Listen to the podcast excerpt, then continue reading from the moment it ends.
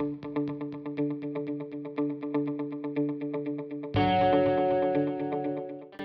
на звук. Чарт подкастов НКО.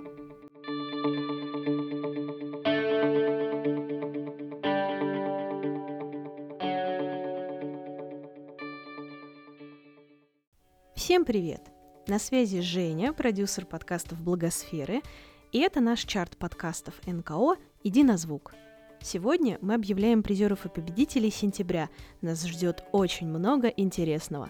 Поехали!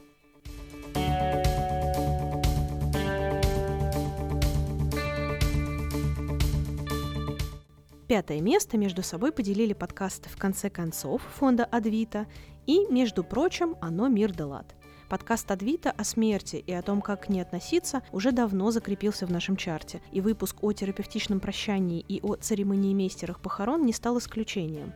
А благодаря выпуску, между прочим, о проекте «Мир на ощупь» с экскурсиями в темноте, мы сделали много открытий о жизни людей с нарушениями зрения и о социальном предпринимательстве – Хотелось бы как-то обозначить, э, что вообще такое профессия церемонимейстер похорон, что входит в задачи, в какой момент э, люди обращаются к церемонимейстеру и когда стоит обращаться, когда нет. Вот немножечко так э, рассказать в общем о профессии. Церемонимейстер похорон — это человек, который организовывает и проводит похороны. Тут может быть много задач, но одна из основных — это э, траурная речь, написание траурной речи и произнесение траурной речи да, на прощании. Но может быть еще много всяких задач, то есть оформление зала. Я для себя свою специфику э, сделала работы. Я всегда встречаюсь с людьми, у которых случилось горе, да, у кого умер родственник и беседуют. Для меня церемонимейстер — это и психолог, и журналист, который спрашивает, задает вопросы, да, чтобы потом написать траурную речь индивидуальную. Я человек, который говорит «можно», на похоронах, что могут быть разные подходы, могут быть разные церемонии, может быть музыкальное сопровождение, может быть оформление зала, может быть что-то вообще уникальное, то, что любил э, умерший. Это ориентированность больше такая крафтовая на именно на умершего, да.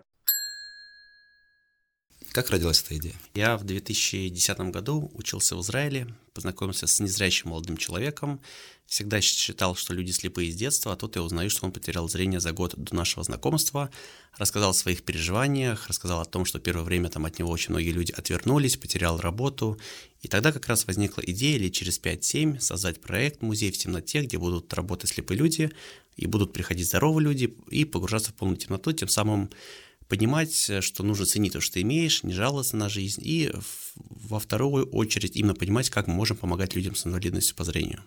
Фантастика. То есть в каком году, получается, это? Это был 2010 год. 2010 год. Пришла идея благодаря одному знакомству.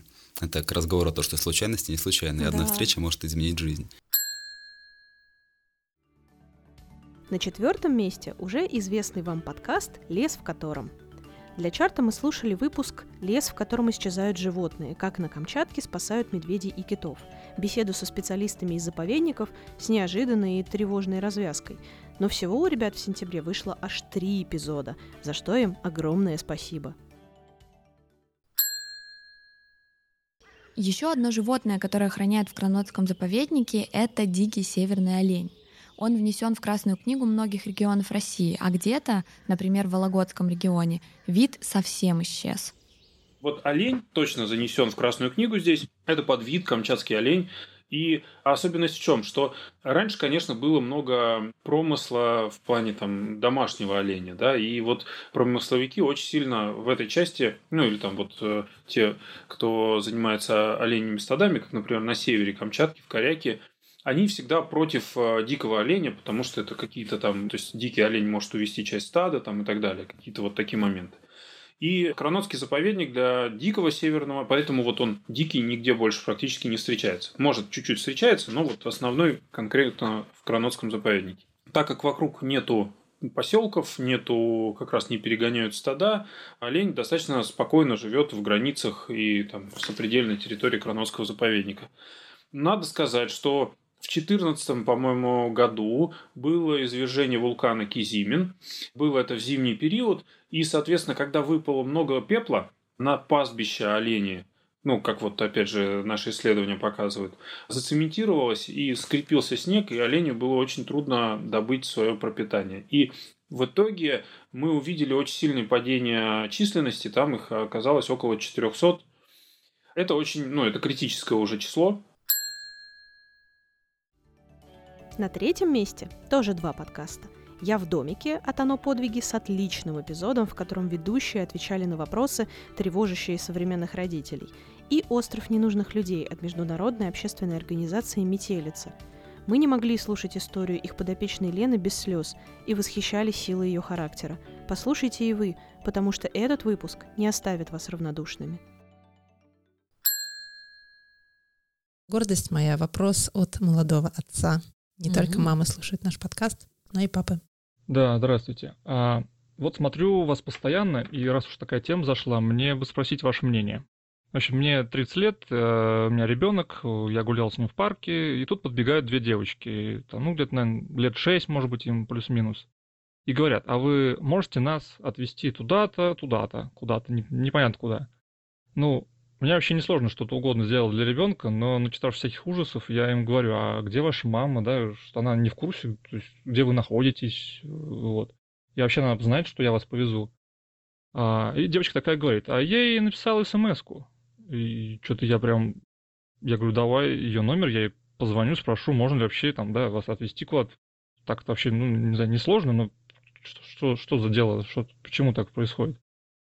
Вот. И я так думаю, их им должен был кто-то забрать, или они заигрались. Э, вот. Может, они боятся, что им от мамы пойдет, или еще там, ну, может, там что-то с дома, не знаю, откуда сбежали, еще что. Вот. А, ведь и я знаю, что я адекватный, и не дай бог они падут на какого-то неадекватного, и, в общем, очень как бы такой странный вопрос. Может быть, вообще стоило бы их просто взять и отвести без расспросов. Вот, собственно, как вот в такой ситуации нужно было бы поступить? Отличный вопрос. Непростая а, ситуация. Да. Непростая ситуация здесь больше, наверное, для мужчин и молодых отцов, действительно, потому что они всегда такие заложники. Они и помочь хотят, к ним и обращаются, но и надо же помнить о том, что ты должен и про свою безопасность э, подумать, и вот э, случаев таких много, когда на улице обращаются, помогите мне, ты помогаешь, а потом ты можешь оказаться угу, еще крайне в этой ситуации. Да, виновен, либо попадаешь сам в какую-то неприятную ситуацию. Слушай, а расскажи, пожалуйста, про случай, о котором ты мне на кухне говорила. А, случай с тем, как э, к тебе не подходили ночью. Ну, время, ну вот вообще расскажи, что там произошло. Я лежала, то есть, чтобы вы понимали, на голове гиря, вытяжка стоит, э, там э, ногах железки, на тазу железка, ну, в общем, вся в металле стоит мочеприемник э, фолия, да, и у меня, получается, железка на тазу стояла так, что я не могла коснуться до нее животом. Ну, то есть до нее было пространство еще э, ну, большое. И ночью я почувствовала, что я хочу очень сильно в туалет. То есть я думала, ну мало ли, э, что там причудилось, не знаю, там.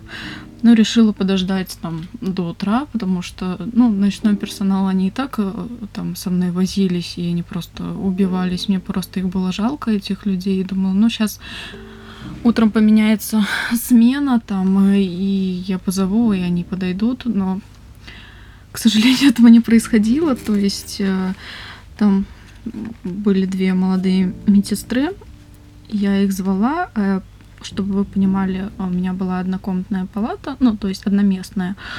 Напротив моей палаты был пост медсестер, и моя дверь в палату всегда была открыта. То есть в палате кнопки вызова медперсонала не было. И мне приходилось кричать, ну, то есть звать их.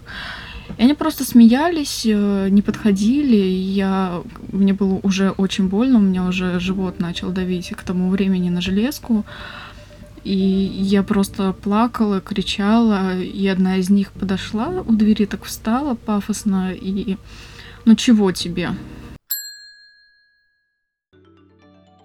Второе место достается подкасту «Союзницы». Мы даже не смогли выбрать, какой выпуск из двух сентябрьских нам понравился больше. История Ольги Скороходовой подкупила нас волевым характером героини, которая, несмотря на проблемы со слухом и зрением, внесла огромный вклад в науку. А выпуск с подборкой книг на осень просто очень уютный и приятный.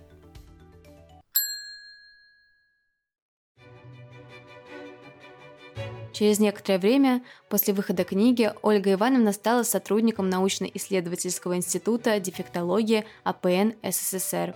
И здесь она проработала до конца своей жизни. Книга Ольги Скороходовой рассказывает читателю о том, как она с помощью разных видов чувствительности воспринимала и познавала окружающий мир. Это осязание, обоняние, вибрационное чувство, именно так обозначает его автор. Температурные ощущения, вкусовые ощущения – Многие, например, постоянно спрашивали Ольгу Ивановну, кто выбирает ей одежду. И ответ ее всегда удивлял интересующихся, потому что почти все Ольга выбирала сама. Она и одежду воспринимала руками, представляла себе фасон и понимала, подходит ли ей платье, например. Конечно, о цвете одежды Ольге Ивановне говорили, но она уже примерно знала, какой цвет ей идет, а какой нет. Использование рук помогало при знакомстве с людьми или если она хотела представить себе, как выглядит ее собеседник – как-то к нам зашла наша прежняя уборщица с новорожденным сыном. Она разрешила мне осмотреть лицо ребенка, который спокойно лежал на ее руках. Едва прикасаясь пальцами к его личику, я осторожно осмотрела его и убежденно сказала «А нос совсем курносенький». Мать ребенка засмеялась и показала мне свой нос. «Вы так же курносы, как и ваш сын», Ну а на первом месте подкаст Ельцин-центра с записью увлекательнейшей лекции Ольги Вариновой о культуре глухих. Очень советуем вам послушать этот эпизод даже просто для общего развития. Это безумно захватывающий рассказ о том, как появилось понятие культуры глухих, о жестовом языке, песнях и даже поэзии, об этикетных правилах среди неслышащих людей и многих других фактах, которых вы наверняка не знали. Да? То есть мы эту определенную норму, а, к сожалению, всегда на планете Земля выстраивали, и в каждой стране норма была своя.